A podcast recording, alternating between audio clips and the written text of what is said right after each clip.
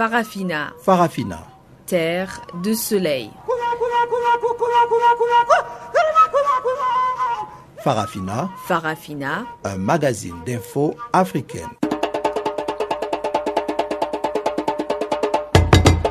Présentation Guillaume Cabissoso. Bonjour à toutes et à tous et bienvenue à l'écoute de Farafina, votre magazine des actualités africaines en langue française sur Canal Afrique. Nous émettons de Johannesburg en Afrique du Sud dans la bande de 19 mètres sur 15 235 kHz. La réalisation est entre les mains de Tumelo Mukwena et voici sans plus tarder le principal titre. Le bilan de l'attaque de Nampala au Mali s'alourdit alors que les autorités ont décidé de renforcer les effectifs de l'armée dans le centre et le nord du pays. Retour au calme à Kibirizi à l'est de la République démocratique du Congo après les attaques meurtrières de FDLR lundi qui ont fait huit morts. Au Kenya, ces rapports de Human Rights Watch qui dénoncent des disparitions forcées et des exécutions extrajudiciaires attribuées aux forces de sécurité. Voilà pour les titres. Comme d'habitude, le bulletin des actualités vient de démarrer ses programmes. Voici Pamela Kumba pour nous le présenter. Bonjour Pamela.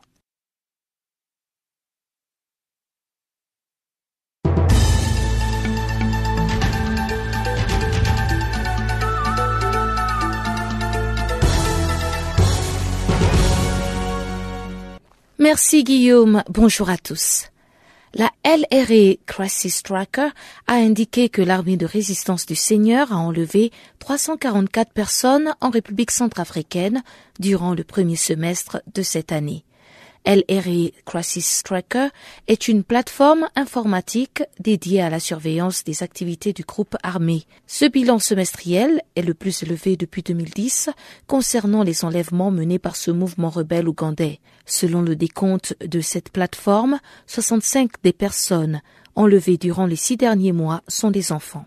Créée en Ouganda à la fin des années 80, l'armée de résistance du Seigneur, dirigée par Joseph Kony, a étendu ses activités à la RCA, la République centrafricaine, et la République démocratique du Congo. Joseph Kony est recherché par la Cour pénale internationale et la présidence camerounaise a confirmé ce mercredi la libération de 13 otages détenus depuis un an en Centrafrique. Ils avaient été enlevés par un groupe rebelle centrafricain dans une région frontalière instable entre les deux pays. Les otages dont Mama Abakaï, maire de Lagdo, localité du nord du Cameroun, ont été relâchés le 17 juillet et sont présentement à Yaoundé, la capitale. La présidence camerounaise n'a pas évoqué les conditions de cette libération. Deux autres otages capturés au même moment avaient été précédemment libérés le 11 juillet selon les propos du président camerounais Paul Biya, relayés sur les médias nationaux. Deux otages sont morts en captivité. C'était donc un total de 15 Camerounais enlevés une nuit de mars 2015 alors qu'ils rentraient d'un deuil dans l'est du Cameroun, près de la frontière avec la Centrafrique, dans une embuscade, alors attribuée au groupe du chef rebelle centrafricain Abdoulaye Miskin. Reprise mardi à Abidjan du procès de l'ex-première dame ivoirienne. Après une semaine de repos médical, Simone Bagbo est réapparue dans le box des accusés. Le premier témoin du jour a accusé Simone Bagbo d'avoir financé un mouvement criminel. C'est Moïse Metro Harold, connu sous le nom de commandant hôtel ou colonel H. Il était chef du groupement des Patriotes pour la paix, une des présumées milices qui sévissait en Côte d'Ivoire sous l'ex-président Laurent Bagbo de 2000 à 2011. Le témoin colonel H a reconnu avoir participé à l'enlèvement du français Yves Lambelin, qu'il a avoué avoir tué à la fin de la crise post-électorale de 2011 avant de jeter son corps dans la lagune. Cette révélation pourrait influencer le cours de la justice et mettre en cause par la même occasion les forces pro-Bagbo.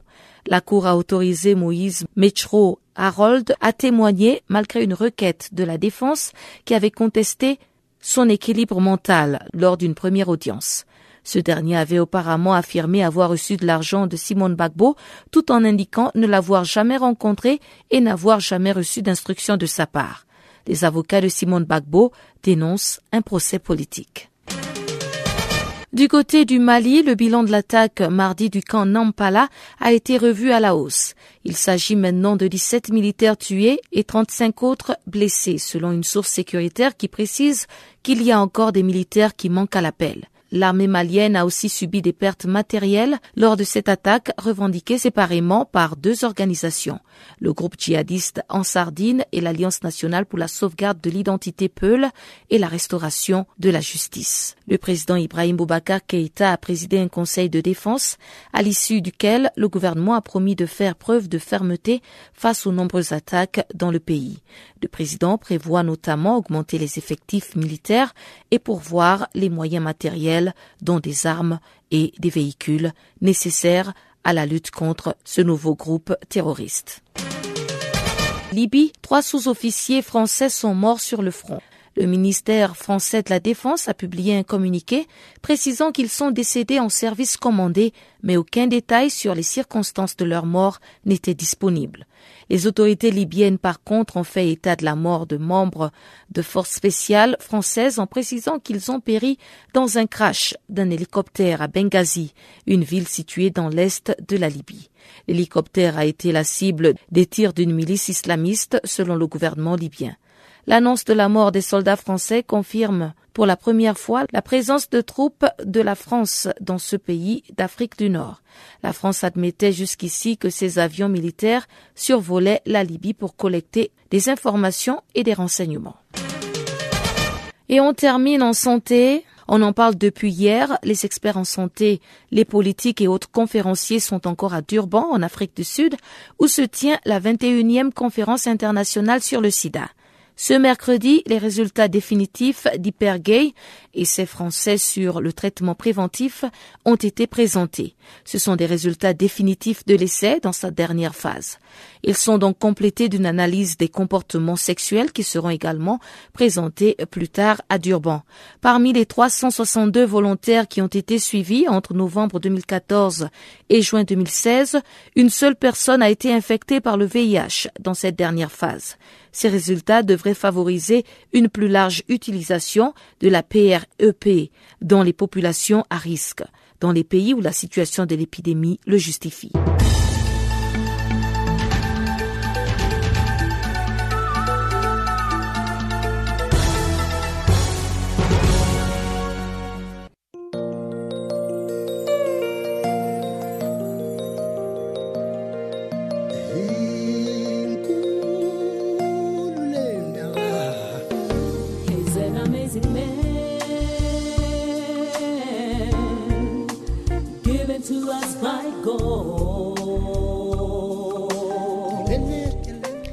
Channel Africa, la voix de la renaissance africaine.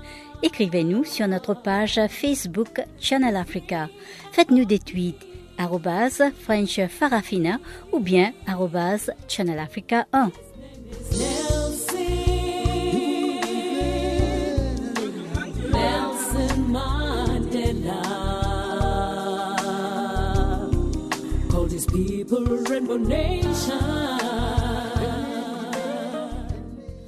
Pour ceux qui viennent de se joindre à nous, je rappelle que vous êtes à l'écoute de Canal Afrique, la voix de la Renaissance africaine. Nous démarrons ces magazines des actualités par la République démocratique du Congo, où le déploiement de l'armée a permis le retour en un calme précaire qui régnait mercredi à Kibirizi, dans les territoires des Rutshuru, après une attaque de FDLR lundi qui a fait huit morts et plusieurs blessés. Depuis quelques jours, on assiste à une recrudescence des violences entre communautés Hutu et Nandé dans cette partie du territoire congolais.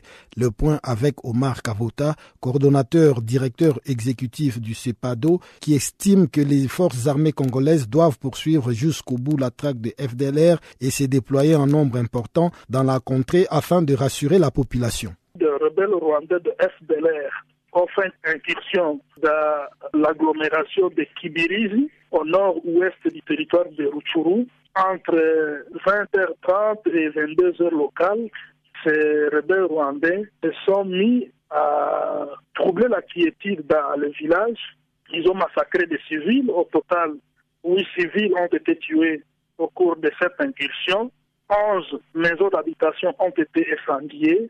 Et parmi les civils, on a dénombré cinq blessés, dont trois grièvement ce qui a fait que toute la journée de mardi dernier était vraiment une journée fantôme. La population craignait pour sa sécurité et donc ce qui fait que la journée de mercredi a été consacrée à l'enterrement des civils tués par ces rebelles rwandais de FDLR qui ont fait euh, leur aventure dans le village de Kibirizi. Qu'est-ce qui aurait expliqué ces attaques? On parlerait d'une rivalité datant depuis longtemps entre les Hutus et les Nandés. Le moins qu'on puisse dire, c'est qu'il y a des groupes armés, des groupes armés qui, dans leur façon d'agir, essayent de, euh, de méfiance inter ou intercommunautaire. Vrai que la première, un groupe de Maïmaï, NDC, donc, qui euh, affronte le FDLR, ont attaqué le FDLR dans plusieurs de leurs bastions dans cette contrée. Maïmaï, ils veulent libérer les populations d'expression autre que rwandophone du joug de FDLR. Le FDLR ne tarde pas aussi à, à réagir et avec leurs alliés, le Maïma Ignatura, donc un groupe aussi Maïma mais de, de, de sujets Hutu, ont organisé leur revanche. Et en organisant leur revanche, ils assimilent les populations d'expression autre que Kinyarwanda au Maïma. Et c'est comme ça qu'ils sont qu'ils ont organisé une attaque presque déjà punitive dans la localité de Kibirizi. Mais le comble, c'est que les personnes tuées au cours de leur attaque ne sont pas seulement des personnes d'expression autre que les Kinyarwanda, parce qu'il y a aussi parmi les morts, nous avons appris qu'il y a eu des Hutus, donc quatre Nandais et quatre Hutus qui les ont tués dans cette sauvagerie, croyant qu'ils ne faisaient que tuer que les, les Nandais. Et à l'heure actuelle, euh, quelle est l'atmosphère qui règne sur place euh, dans cette euh, ville de Kibizi Il faut noter que la tension reste perceptible, bien qu'on observe une accalmie relative parce que l'armée régulière s'est déployée pour essayer de, de rétablir l'ordre et là a réussi à chasser le FDLR du village de Kibirizi, mais il faut noter que les FDLR ont plusieurs bastions dans la contrée. Et donc, même si cette présence de FRDC à Kibirizi tend à démontrer que l'ordre et la quiétude sont rétablis, il est loin d'être certain que c'est pour une longue durée, car la menace est toujours dans les parages. Nous avons appris que non loin de Kibirizi, précisément à Boualanda, la population commence à fuir les villages parce que le FDLR promet venir organiser d'autres attaques. Et donc l'idéal serait d'anéantir définitivement cette force négative et permettre que la paix et la sécurité soient rétablies. 17 soldats maliens ont péri mardi dans l'attaque de leur base au centre du Mali, alors que le gouvernement dénonce une opération terroriste coordonnée revendiquée par deux groupes armés. Chanceline Louraquois nous en fait le compte rendu. Le gouvernement malien a commencé par faire état des 12 morts, une trentaine de blessés militaires dans cette attaque lancée tôt mardi matin à Nampala, ville de la région de Ségou, à plus de 510 km de Bamako, la capitale. Depuis cette annonce, les bilans a évolué à 17 personnes tuées et 35 blessés qui ont tous été acheminés vers des unités de soins dans la région de Ségou. Selon une annonce faite par les ministres de la Défense Tieman Hubert Koulibaly sur la télévision publique. Quelques heures auparavant, l'attaque avait été revendiqué par un responsable de l'Alliance nationale pour la sauvegarde de l'identité Peul et la restauration de la justice, un mouvement armé dont la création a été annoncée en juin après des violences contre de Peul. Des sources de sécurité dans la région ont cependant exprimé des doutes sur l'authenticité de cette revendication. L'une d'elles a précisé que le groupe armé Peul n'avait pas la logistique d'envergure pour mener seule une opération de cette nature. Tard mardi, dans la soirée, une nouvelle revendication a été mise par les groupes djihadistes maliens en Sardine dans un communiqué diffusé par site le Centre américain de surveillance des sites djihadistes. Dans ce texte, en Sardine a affirmé avoir mené une très grande attaque contre la caserne des Nampala, tuant des dizaines de soldats. Les assaillants sont membres du bataillon du Massina. Massina étant l'appellation traditionnelle d'une partie du centre du Mali. En Sardine fait partie des groupes djihadistes ayant contrôlé pendant près de dix mois les régions du nord du Mali. Ils se sont installés dans ces vastes zones à la faveur d'une déroute de de l'armée malienne face à une rébellion à dominante Touareg d'abord alliée à eux qu'ils ont ensuite évincé. Les djihadistes ont été en grande partie chassés par une intervention militaire internationale lancée en janvier 2013 à l'initiative de la France qui se poursuit actuellement et implique la force de la mission de l'Organisation des Nations Unies au Mali. Mais des zones entières échappent encore au contrôle des forces maliennes et étrangères malgré la signature en mai et juin 2015 d'un accord de paix entre les camps gouvernementaux de l'ex-rébellion censé isoler définitivement les djihadistes. Longtemps concentrés dans les nord, les attaques djihadistes se sont étendues à partir de 2015 vers le centre puis vers le sud du Mali. Certaines de ces opérations ont été revendiquées par ou attribuées au Front de libération du Massina apparu début 2015 et est dirigé par un prédicateur radical malien, Amadou Koufa, qui recrute essentiellement dans la communauté Peul dont il fait partie. Il est allié à Ansar Din. L'Union européenne qui dispose au Mali d'une mission qui entraîne l'armée de ces pays a dénoncé mardi soir une attaque inacceptable. Les sessions scientifiques de la conférence mondiale sur le sida ont démarré mardi sur des chapeaux de roue à Durban en Afrique du Sud. Au menu du jour, les taux élevés de contamination chez le jeune âgé de 10 à 19 ans, mais aussi les résultats des différents tests de vaccins. Pamela Kumba a joint depuis Durban Armel Bracose. C'est une jeune de l'association ASIAN, une organisation financée par le FUNUAP et qui milite pour la sensibilisation et la prévention contre le VIH-Sida au Burundi. Euh, depuis que je suis part de cette conférence, ce qui m'a beaucoup plus marqué, c'est d'abord de voir comment les gens peuvent s'exprimer librement. Donc, on peut voir les jeunes ici qui ont leur session et qui participent aussi à d'autres sessions, mais aussi on peut voir les, les autres euh, parties de la population. Là, je, je parle des homosexuels, je parle des, des transgenders et d'autres qui sont là. Donc, il y a tout le monde, il y a les preneurs de décision, il y a les jeunes, il y a les minorités, donc tout le monde est présent ici. Donc, c'est un signe euh, que la conférence va bien se passer. Alors, Mhm. Le VIH-Sida demeure la cause majeure de décès chez les jeunes âgés de 10 à 19 ans en Afrique. Pensez-vous que c'est l'accès au traitement qui fait en sorte que ce taux soit aussi élevé? Je pense beaucoup plus de- du côté de la prévention. Donc, il n'y a pas un accès au service de l'éducation sexuelle complète. Les jeunes n'ont pas accès à cette éducation, mais aussi à l'éducation à la reproduction. Les jeunes filles, euh, spécifiquement, sont très vulnérables, n'arrivent pas à parler de la sexualité. Les parents à la maison ne parlent pas à leurs enfants de ce qui est de la sexualité. Donc, les jeunes ne sont pas très informés. L'information que, que les jeunes ont, c'est sur Internet, c'est à travers euh, leurs amis, parce qu'à la maison, on ne peut pas en parler. Mais aussi à l'école, on ne peut pas en parler. Donc, je crois que c'est beaucoup plus du côté de la prévention. Quoi d'autre peut être fait afin de pouvoir vulgariser l'information du VIH-Sida au niveau des jeunes Africains? Euh, je crois que on peut avoir la promotion et la protection des adolescents et de leurs droits à, l'information, à l'éducation sexuelle. Donc, en, particulier, les jeunes filles, les jeunes adolescentes. Donc, cela veut dire qu'il faut garder les jeunes filles à l'école, surtout, mais aussi assurer euh, l'accès euh, à l'éducation sexuelle complète. Donc, leur apprendre comment se protéger, comment se protéger contre le VIH-Sida, comment se protéger contre euh, les maladies sexuellement transmissibles, comment se protéger contre les précoces. Donc, il faut rendre ces informations très accessibles. Euh, on a besoin aussi d'impliquer et les, les jeunes garçons aussi, comment dire, pour que le bas âge, les, les jeunes garçons savent euh, respecter leurs sœurs, filles, et pour que quand euh, ils seront grands, il y aura cette culture de l'égalité des genres. Et donc, les jeunes garçons sauront comment se protéger et comment protéger leurs sœurs. Mhm. Alors, de ce que vous avez pu voir sur le terrain au Burundi, comment ça se passe? Euh, au Burundi, sur terrain, on voit qu'il y a un peu de, de respect des jeunes filles. Mais vous savez toujours que dans, dans, un couple, c'est toujours l'homme qui veut dominer dans par sa nature.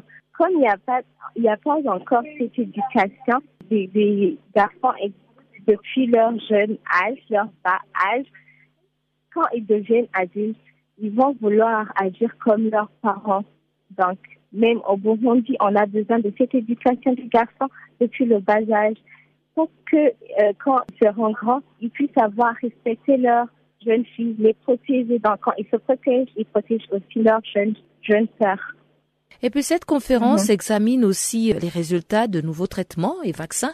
Est-ce que cela vous donne espoir qu'il y aura bientôt un, vaccin pour pouvoir complètement éradiquer le VIH-Sida Oui, on a beaucoup plus espoir que les traites, donc les pilules qui protègent contre le VIH-Sida, spécialement quand il y a la fille est violée, il y a des violences basées sur le genre, quand le préservatif se brise, on espère beaucoup plus qu'ils seront plus accessibles aux jeunes, car maintenant, ils sont vraiment pas plus accessibles accéder à ces pilules quand on en a besoin. Donc, on a espoir que ce sera plus accessible aux jeunes. Pour terminer, est-ce que vous avez un message à lancer à l'endroit de tous les jeunes Africains qui vous écoutent et qui sont peut-être euh, victimes du VIH ou bien qui ont honte d'assumer leur statut?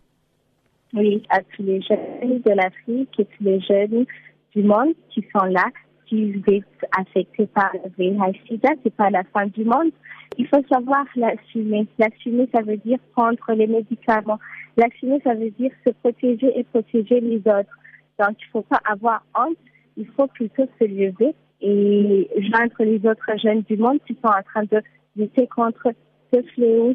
Au Tchad, voilà maintenant trois mois que la population vit sans accès aux réseaux sociaux du fait de leur coupure une situation jugée insupportable par le secrétaire général de l'Association pour la défense des droits des consommateurs. Selon Daouda El Hadji Adam, les autorités tchadiennes évoquent des problèmes d'ordre technique alors que les opérateurs de téléphonie mobile qui préfèrent ces terres se plaignent aussi des manques à gagner. Depuis que nous avons eu à dénoncer cette situation et nous continuons à mener nos campagnes de plaidoyer auprès des autorités, et en impliquant aussi euh, d'autres organisations de la société civile. Et, donc, ce qui a fait qu'après toutes ces actions médiatiques que nous avons menées, nous avons donc adressé une lettre ouverte donc avec euh, Internet sans frontières d'autres organisations de la société civile, donc aux autorités tchadiennes. Mais bon, euh, nous attendons et puis en même temps, on a lancé aussi avec Internet sans frontières une autre pétition qui, a, qui a été lancée, qui suit son cours.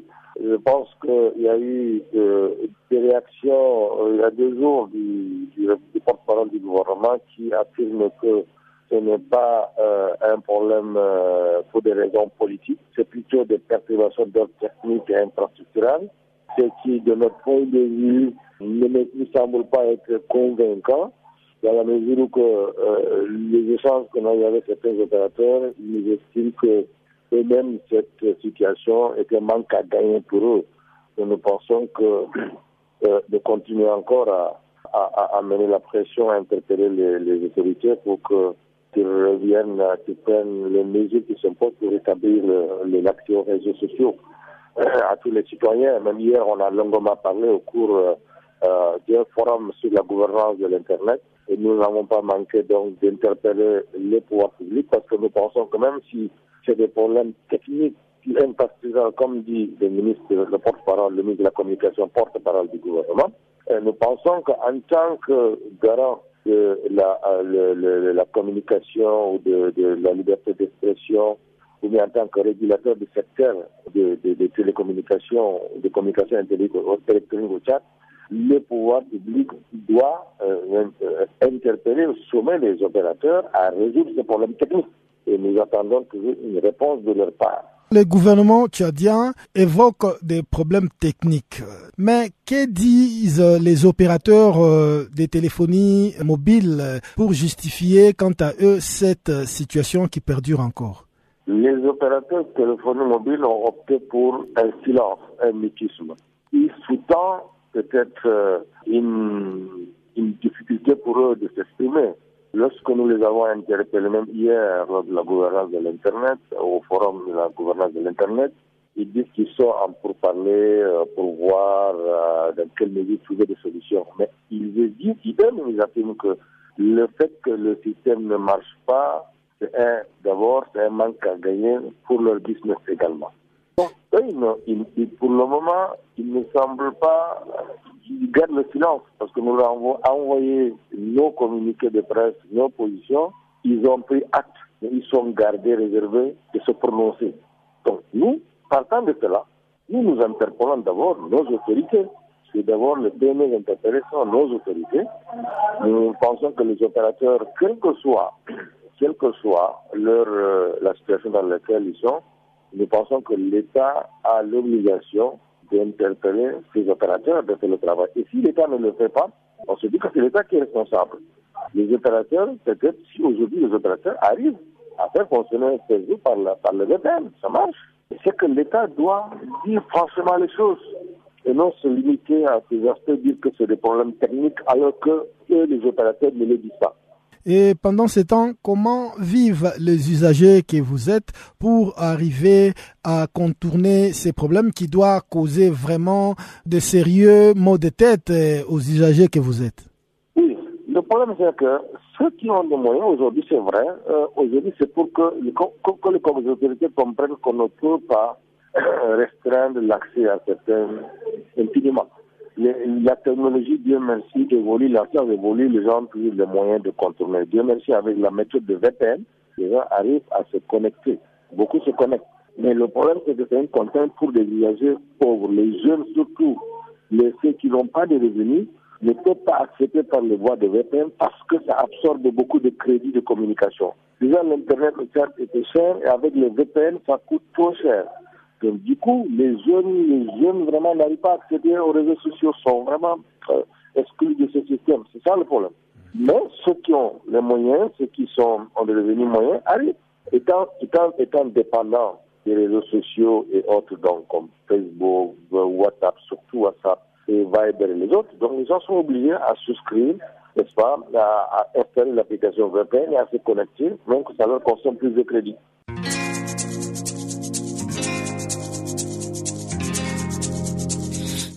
Vous écoutez Farafina, un programme en français sur Canal Afrique émettant de Johannesburg. Pour vos réactions à nos émissions, écrivez-nous soit à l'adresse électronique suivante farafina.channelafrica en un seul ou envoyez-nous un SMS au numéro qui suit 00 27 833 81 56 59.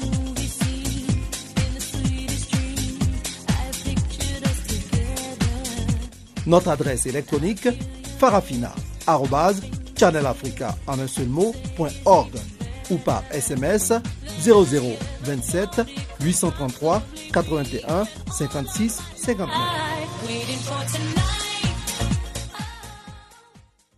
Sortons un peu du cadre purement politique pour aller jeter un coup d'œil sur ce qui fait l'actualité dans le monde économique. Voici donc Chanceline Louraquois pour le bulletin économique de ces magazines.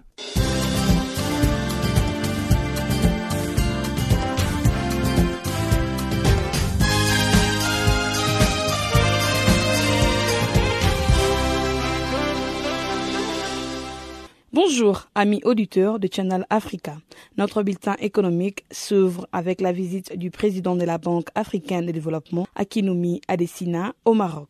Ces derniers séjournent à Casablanca du 19 au 22 juillet 2016. Cette visite s'inscrit dans le cadre de la tenue du conseil d'administration du Fonds Africa 50 qui se tiendra le jeudi 21 juillet 2016. Le président de la Banque africaine de développement, Akinoumi Adesina, rencontrera le chef du gouvernement marocain, Abdelilal Benkiran. Ensuite, le ministre de Finances, le PDG du groupe OCP, le premier exportateur mondial des phosphates et la présidente de la Confédération patronne marocaine Myriam Ben Salah. En rappel, le Maroc, l'Égypte et la Tunisie sont le premier client du guichet central de la Banque africaine de développement. Notons que la plupart des pays membres régionaux ne remplissent, ne remplissent pas les conditions pour accéder à ces guichets qui prêtent aux conditions du marché et sont donc tenus de solliciter le guichet concessionnel. En somme, c'est une première visite du président de la Banque africaine de développement, de développement au Maroc. Il se poursuit à Dakar et à Abidjan les conférences organisées par l'institution des commerces international qui a débuté le 19 et prendra fin le 21 juillet 2016. Cette conférence servira à présenter l'ensemble de ces cursus déployés sur les continents. Ces formations sont destinées aux cadres expérimentés qui souhaitent de renforcer leur expertise managériale et entrepreneuriale depuis Abidjan et Dakar. Notons que ces programmes sont de boîtes à outils qui permettent aux cadres d'horizons variés de faire face aux enjeux stratégiques auxquels ils sont confrontés dans leur carrière. Le chef du gouvernement ivoirien a organisé le mardi à Abidjan une table ronde des bailleurs de fonds. À l'ouverture de celle-ci, le ministre de l'économie Daniel Kablan Dukan a indiqué que le projet sera présenté afin qu'il soit connu, compris des partenaires techniques et financiers. Cette table ronde a été organisée pour le financement du projet de sauvegarde et de valorisation de la baie des cocodis et aussi dans le but d'assurer une mobilisation concertée des ressources. Cette table ronde est également un moment d'échange avec les partenaires afin qu'ils trouvent les voies et moyens permettant d'assurer la réussite de ces projets. Notons que le projet de l'aménagement et de la valorisation de la baie des Cocodis a été chiffré dans sa conception globale à 290 milliards de francs CFA. Toujours en Côte d'Ivoire, la Confédération générale des entreprises de Côte d'Ivoire a lancé le mardi à son siège à Abidjan un projet d'incubateur pour les jeunes entrepreneurs prodiges en sigle. Ces projets relèvent d'un caractère important pour le ministère de la Jeunesse ivoirien. Et la réalisation du dit projet a été possible grâce à l'appui de la Banque africaine de développement, BAD en sigle, et l'Organisation des Nations Unies pour le développement industriel, ONUDI en sigle. Dans son discours d'ouverture, le président de la Confédération générale des entreprises des Côte d'Ivoire, Jean Kakou, a signalé que les entreprises ont le pouvoir de créer les emplois. Quant à lui, ce sont les entreprises qui créent les emplois et la croissance pour les populations avant de rappeler les missions de la Confédération. Et pour la mise en œuvre de projets, d'incubateur pour les jeunes entrepreneurs, le président de la dite confédération a indiqué qu'ils ont signé un accord avec la Banque africaine de développement dans l'objectif d'aider les jeunes à réaliser leurs rêves dans les bonnes conditions en créant les entreprises. À ce sujet, notons que la Banque africaine de développement vise 80 millions d'emplois d'ici les prochaines décennies. Bref, le marché de l'emploi ivoirien est plus étroite avec 17,8% de jeunes de 20 à 35 ans qui sont pour la plupart intéressés par l'entrepreneuriat. L'Ethiopian Airlines a signé le mardi un protocole d'accord avec AeroSud Holding. En effet, ces protocoles d'accord visent à établir une jointe venture entre les deux structures afin de fabriquer et de fournir les diverses pièces d'avion à Boeing, Airbus et à d'autres entreprises aéronautiques. Au regard de cet accord, les directeurs généraux du groupe éthiopien Airline Teould Jebri Mariam indique que, conformément à la politique d'industrialisation du gouvernement, ils se sont parvenus à un accord avec les groupes Aérosud pour installer et développer une activité industrielle aéronautique exigeante en main d'œuvre. Et les installations de fabrication seront mises en place en temps voulu et elles devraient être localisées à proximité de l'aéroport international de Bol pour des raisons d'économie d'échelle et afin de faciliter les transports import et export.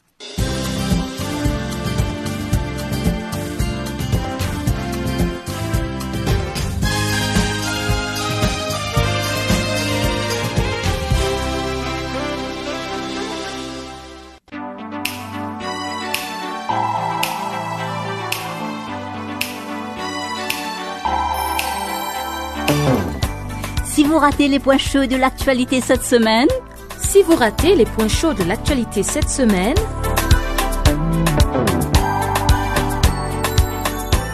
eh bien, sans plus tarder, suivez la revue des actualités de la semaine sur Channel Africa, la voix de la Renaissance africaine.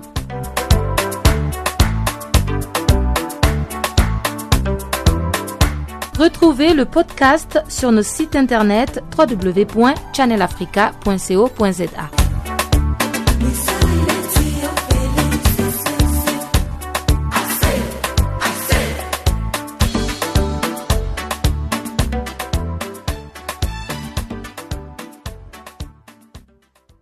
L'ONG des droits de l'homme Human Rights Watch vient de publier un rapport sur les disparitions et décès dans le nord-est du Kenya. Un rapport de 87 pages qui dénonce notamment 34 cas des opérations au cours desquelles les forces de sécurité ont participé aux exactions et à l'enlèvement dans le cadre de la lutte contre des présumés militants islamistes d'Al-Shabaab. Pamela Kumba nous en parle. Intitulé Décès et disparitions, exactions commises lors d'opérations de lutte contre le terrorisme à Nairobi et dans le nord-est du Kenya, ce rapport d'Human Rights Watch relate des descentes musclées des militaires kenyans dans les domiciles de plusieurs citoyens. Des arrestations diverses et même arbitraires s'ensuivent des personnes prétendument soupçonnées de lien avec le groupe islamiste armé Al-Shabaab. L'Organisation internationale des droits humains déplore que plus d'un an après ces arrestations, certains suspects n'ont toujours pas été inculpés et leurs familles sont dans l'incapacité de les localiser.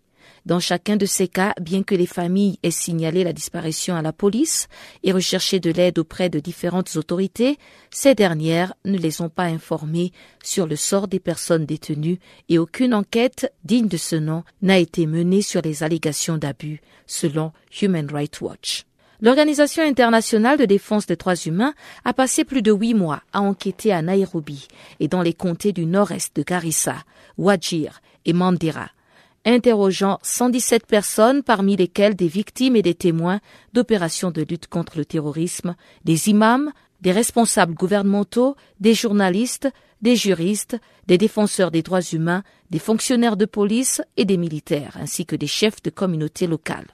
Human Rights Watch a également mené des entretiens de suivi à Nairobi et par téléphone avec des victimes et des témoins dans le nord-est du pays. L'organisation affirme que les forces de sécurité kenyanes ont soumis au moins 34 personnes à des disparitions forcées au cours des deux années passées lors de ces opérations abusives de lutte contre le terrorisme à Nairobi et dans le nord-est du pays.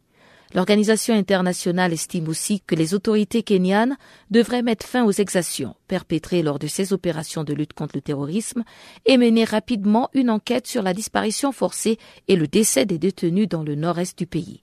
Pour Kenneth Roth, le directeur exécutif d'Human Rights Watch, ce n'est pas parce que des personnes sont soupçonnées d'appartenir à des groupes terroristes qu'ils ne devraient pas être traités dans le respect de leurs droits.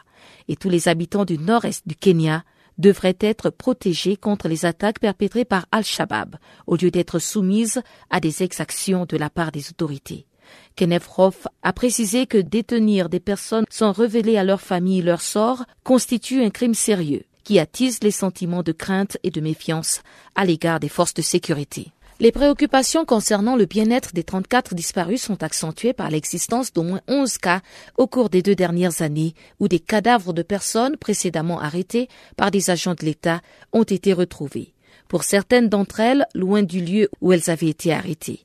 Human Rights Watch n'a pas connaissance de véritables enquêtes ayant été menées sur ces décès. Ces opérations menées pour faire respecter la loi dans le cadre de la lutte contre le terrorisme dans le nord-est kényan ont démarré peu de temps après l'attentat suicide de Westgate, le centre commercial situé dans la capitale du Kenya, Nairobi. Elles se sont intensifiées après l'attaque de l'université de Garissa en avril 2015, au cours de laquelle 147 personnes, notamment 142 étudiants, ont perdu la vie. Al-Shabaab a revendiqué la responsabilité de ces deux attentats. Al-Shabaab a aussi revendiqué la responsabilité de plusieurs autres attentats très médiatisés au Kenya, notamment dans la région du Nord-Est. Human Rights Watch, dans son rapport, explique que l'action gouvernementale pour remédier aux pratiques abusives dans le cadre de ces opérations de lutte contre le terrorisme se fait attendre depuis longtemps. Le gouvernement kényan devrait fournir des renseignements élémentaires sur l'identité et le sort des individus arrêtés lors de ces opérations. Le gouvernement devrait aussi garantir les droits fondamentaux de quiconque est arrêté ou placé en garde à vue. Reste à savoir si ce rapport aura des retombées positives du côté des autorités kenyanes.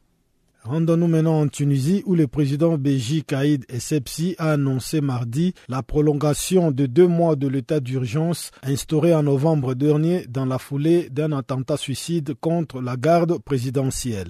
Une décision prise après des consultations avec les chefs du gouvernement et les présidents de l'Assemblée des représentants du peuple. Cette mesure d'exception permet notamment aux autorités d'interdire les grèves et les réunions de nature à provoquer ou entretenir les désordres, de fermer provisoirement salles des spectacles et débits de boissons, ainsi que de prendre toutes mesures pour assurer le contrôle de la presse et des publications de toute nature. Le président tunisien avait proclamé l'état d'urgence dans tout le pays et un couvre-feu dans le Grand Tunis le 24 novembre après un attentat revendiqué par le groupe État islamique contre un bus de la sécurité présidentielle qui avait fait 12 morts en plein Tunis. Si le couvre-feu a été rapidement levé, l'état d'urgence a lui sans cesse été renouvelé depuis. La Tunisie a été frappée en 2015 par trois attentats majeurs revendiqués par l'État islamique. Outre l'attentat contre la garde présidentielle, 59 touristes et un policier ont été tués en mars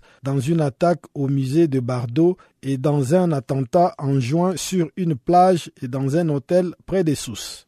Le 7 mars, des dizaines de djihadistes ont en outre attaqué des installations sécuritaires à Ben Gourdan, ville à la frontière avec la Libye. Le chef du gouvernement Habib Essid a récemment félicité les forces de l'ordre après un premier mois de ramadan sans attaque djihadiste depuis 2012, tout en appelant à maintenir la vigilance face aux dangers terroristes persistants. Effrayés par les combats des derniers jours à Djouba, la capitale du Soudan du Sud, et les violences dans l'état de l'équateur oriental, des milliers de Sud-Soudanais ont franchi la frontière avec l'Ouganda. Et la plupart de ceux qui ont réussi à franchir les trois ponts métalliques qui surplombent la rivière Unyama sont des femmes et surtout des enfants. Suivant cette correspondance d'Alpha Diallo de la radio des Nations Unies. Ce sont des milliers de Sud-Soudanais et de civils ougandais qui auraient fui les combats qui ont fait rage la semaine dernière à Djouba et en périphérie de la capitale du Soudan du Sud. Mais la majorité de ceux et de celles qui ont franchi la frontière septentrionale de l'Ouganda disent avoir fui les violences dans l'état de l'équateur oriental. Conséquence du conflit et du regain de tension dans ces pays, les humanitaires du Haut Commissariat de pour les réfugiés avancent le nombre de 5000. Les personnes qui sont réfugiées ces derniers jours en Ouganda, dont plus de 1500 pour la seule journée du dimanche dernier. Un nombre en augmentation alors qu'avant la reprise des combat, ces arrivées tournaient autour d'une moyenne quotidienne de 230 réfugiés sud-soudanais ou retournés ougandais. L'agence onisienne basée à Genève note toutefois que la majorité des civils fuyant les violences proviennent de l'état d'équateur oriental où ces derniers font état d'une situation tendue et volatile. En revanche, la situation semble plus calme aux frontières du Soudan du Sud avec l'Éthiopie et le Kenya où il n'y a pas eu d'importants afflux de réfugiés. Au total, il y a plus de 860 000 réfugiés sud-soudanais dans les pays voisins, notamment en Éthiopie, au Soudan, en Ouganda ou au Kenya. C'est déjà cette des prévisions de plus de 970 000 réfugiés, la pense que le cap du million de réfugiés sud-soudanais pourrait être franchi dans les prochains mois. Alpha Diallo, Genève pour la des Nations Unies. Au Nigeria, près des quarts des enfants résidant dans l'état de Borno ont besoin de soins médicaux et d'un approvisionnement régulier en nourriture. Pour l'UNICEF, l'ampleur de cette crise pourrait être encore pire que prévu dans le nord-est du Nigeria, en proie aux violences du groupe islamiste Boko Haram. Détail avec Emmanuel Fontaine, directeur régional de l'UNICEF pour l'Afrique occidentale et centrale, dont les propos ont été recueillis par Alpha Diallo. Bah, écoutez, ce qui est frappant, c'est de voir d'abord le niveau de destruction qu'il y a. Euh, j'ai réussi à accéder à un certain nombre de zones qui venaient d'être récemment libérées par l'armée nigériane et le niveau de destruction euh, des villages. J'ai pas vu un village, j'ai pas vu une maison qui, tenait encore debout. Et aussi dans les villes, le niveau de destruction est énorme. Euh, ce qui fait que les populations sont déplacées, ont besoin d'assistance et auront besoin d'assistance sur le long terme parce que euh, au-delà de la crise humanitaire maintenant, leur incapacité à planter, à maintenir un élevage ou à, faire du commerce euh, pose des problèmes à plus long terme. Et selon l'UNICEF, près de 250 000 enfants souffrent de malnutrition sévère. Pourquoi? Alors, on estime que près de 250 000 enfants vont souffrir dans l'année 2016 à un moment ou un autre de malnutrition aiguë sévère, parce que d'une part, euh, ils ont ils ont été déplacés dans beaucoup de cas, ils ont manqué un accès à une nourriture euh, suffisante, et puis aussi euh, la malnutrition a beaucoup d'autres causes, des problèmes d'eau et d'assainissement. Les gens sont dans des, des, des, camps de déplacés, personnes déplacées, avec un accès à l'eau qui n'est pas suffisant, avec des problèmes de soins qui manquent, de paludisme, de diarrhée, donc toutes les maladies qui entraînent une malnutrition et qui font euh, qu'à un moment ou un autre, les enfants sont à risque de mourir. Et quand on voit que ce chiffre, près de 134 enfants risquent de mourir par jour si rien n'est fait, c'est quand même euh, inquiétant. C'est énorme et la malnutrition est très sérieuse. C'est une cause, une des causes principales de mortalité des enfants de moins de 5 ans. Et moi-même sur place, j'ai été, j'ai rencontré, j'ai vu cette petite fille de, de 2 ans qui pesait 5 kg et demi, pour vous donner un exemple, qui pourtant était là, pas loin du centre de nutrition qu'on a mis en place dans le camp de Dikwa, mais malheureusement, euh, ça n'est pas encore suffisant. Il nous faut en multiplier ces centres de nutrition de façon à ce que ces enfants n'aient pas besoin d'attendre, qu'ils puissent avoir accès aux soins le plus rapidement possible. Donc effectivement, le risque est énorme et le risque énorme de perdre des enfants euh, par centaines, comme vous le dites, et, par milliers dans, les, dans les, les, jours, les semaines et les mois qui viennent. Et comment êtes-vous arrivé à ce chiffre de 50 000 enfants? C'est-à-dire qu'on a une estimation du nombre, euh, en voyant le, taux de malnutrition qu'on arrive à, repérer en fonction des, euh, des, des, screenings qu'on fait en réalité. On, peut savoir un peu le taux de malnutrition, on calcule le taux de malnutrition et donc le nombre d'enfants qui risquent, qui sont malades, qui seront à un moment ou un autre victimes de malnutrition aiguë sévère. Et à partir de là, on sait par expérience, malheureusement, que quand rien n'est fait et que ces enfants souffrent de malnutrition aiguë sévère, 1 sur 5 plus ou moins décèdent. Et donc on arrive à ce chiffre de près de 50 000 enfants qui risquent de mourir dans le cours de l'année si on n'est pas en mesure de mettre en place des soins et des services de soins suffisants. Est-ce que ces chiffres ne seraient pas encore plus inquiétants vu les problèmes d'accès dans cette région?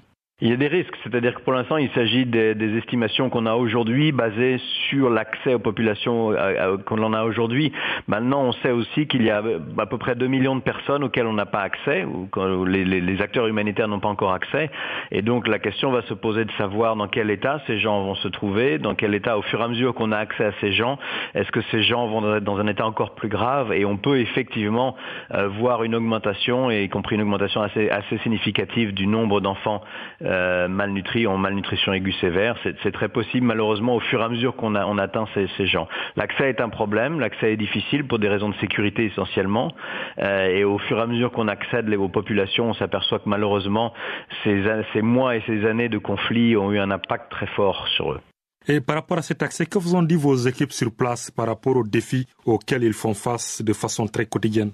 Bah écoutez, moi-même j'ai pu le voir parce que j'ai été donc dans ces zones, dans certaines de ces zones, il faut faire, euh, il faut dans certains cas on est obligé de faire appel à une escorte, ce qui nous pose toujours aussi des problèmes. Euh, on arrive donc il y a des problèmes de, de sécurité, il y a des, des, routes sur lesquelles on ne peut pas s'engager parce qu'actuellement l'insécurité y est trop forte. Euh, on est aussi en pleine saison des pluies, donc évidemment il y a certaines routes qui deviennent plus difficiles, plus difficilement praticables, même si on a accès d'un point de vue sécurité, la capacité après d'y aller est plus compliquée. Euh, on a heureusement euh, le, PAM, avec son système de WinHas, a pu mettre en place un hélicoptère, ce qui va nous aider au moins dans des évaluations pour voir un peu ce qui se passe. Mais ce il nous faut arriver à bouger des camions, à bouger beaucoup de matériel. Et ça, ça implique d'avoir un accès sécurisé. Monsieur Fontaine, euh, qu'en est-il de la situation sécuritaire? Est-ce que vos équipes ou bien les populations que vous avez rencontrées sur place vous ont parlé par rapport aux défis sécuritaires? Alors, il y a évidemment encore beaucoup d'inquiétudes. On a parlé avec des personnes déplacées dans le, camp de personnes déplacées à Dikwa, euh, qui, dont certaines personnes sont de la ville même de Dikwa. C'est-à-dire qu'ils ont été déplacés peut-être de 1, 2, 3 kilomètres par rapport à leur maison, euh, de leur maison, mais en réalité, ces gens-là ne, se sentent même pas en sécurité vraiment rentrés chez eux. et il est clair aussi que les gens ne veulent pas rentrer dans leur village pour l'instant, en tout cas dans les zones que l'on a vues. Les personnes à qui on a parlé sont inquiètes à l'idée de rentrer dans leur village parce qu'elles craignent encore des, attaques ou des raids de Boko Haram, ou alors d'être pris dans un conflit évidemment entre l'armée et Boko Haram.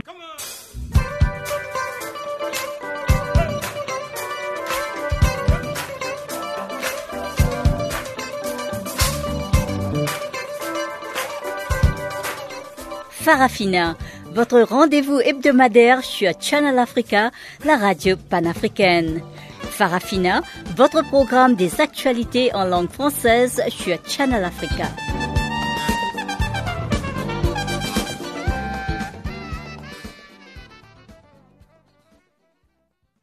Chers auditeurs de Canal Afrique, nous voici presque à la fin de notre programme de séjour. Mais avant de nous séparer, cédons encore le micro à Chanceline Louraquois qui a compilé pour nous les informations sportives.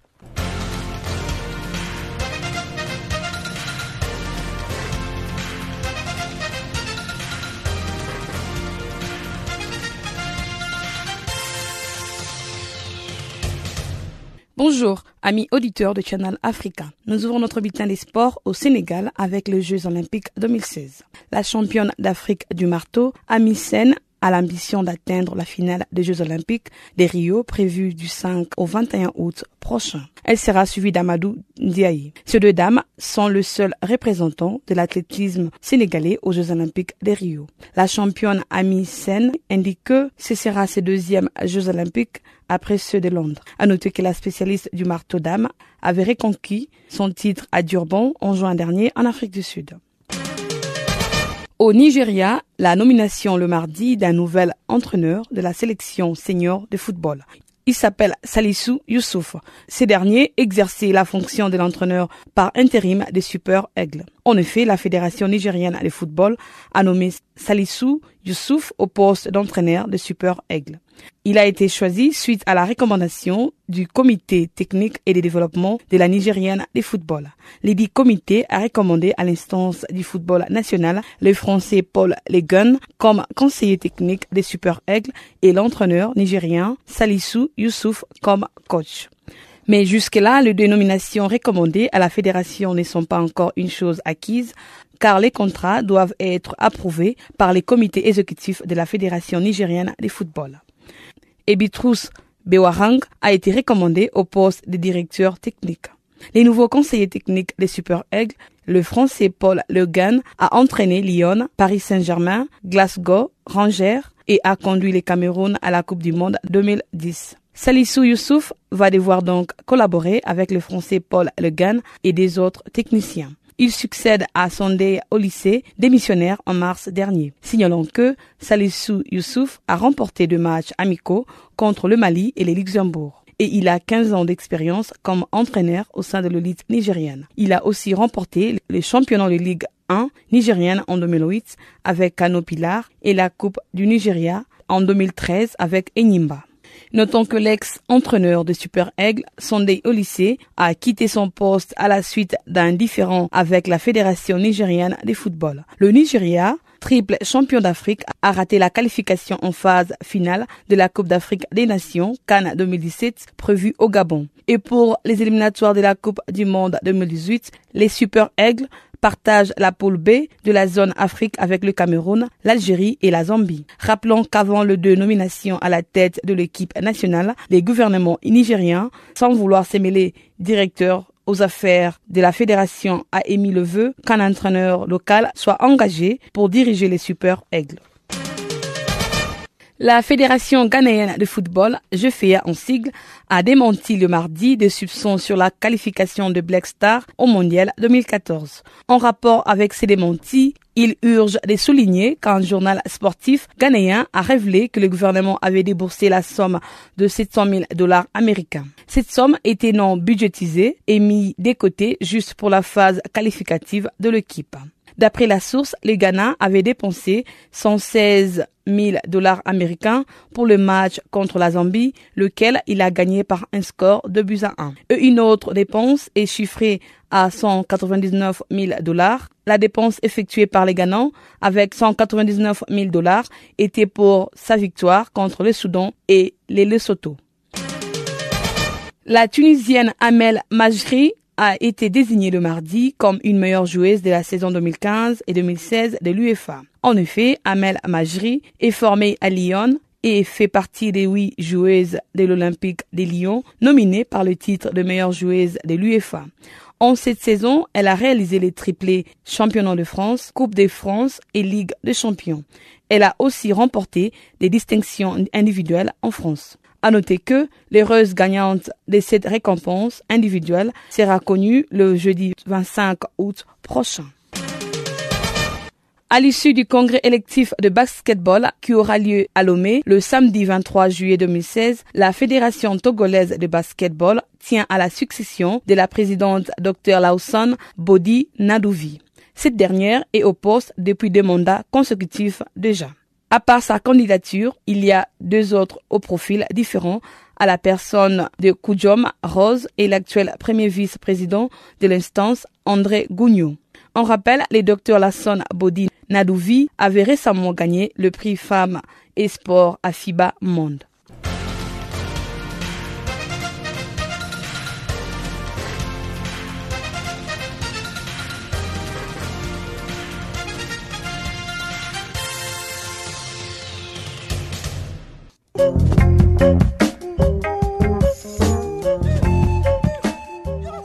C'est par cette information que nous mettons un point final à cette édition de Farafina sur Canal Afrique. Toute l'équipe du service français vous remercie pour votre aimable compagnie et vous donne un nouveau rendez-vous pour demain. En attendant, Guillaume Cabissoso vous souhaite de passer une agréable journée ou soirée selon le lieu d'où vous nous recevez. Au revoir.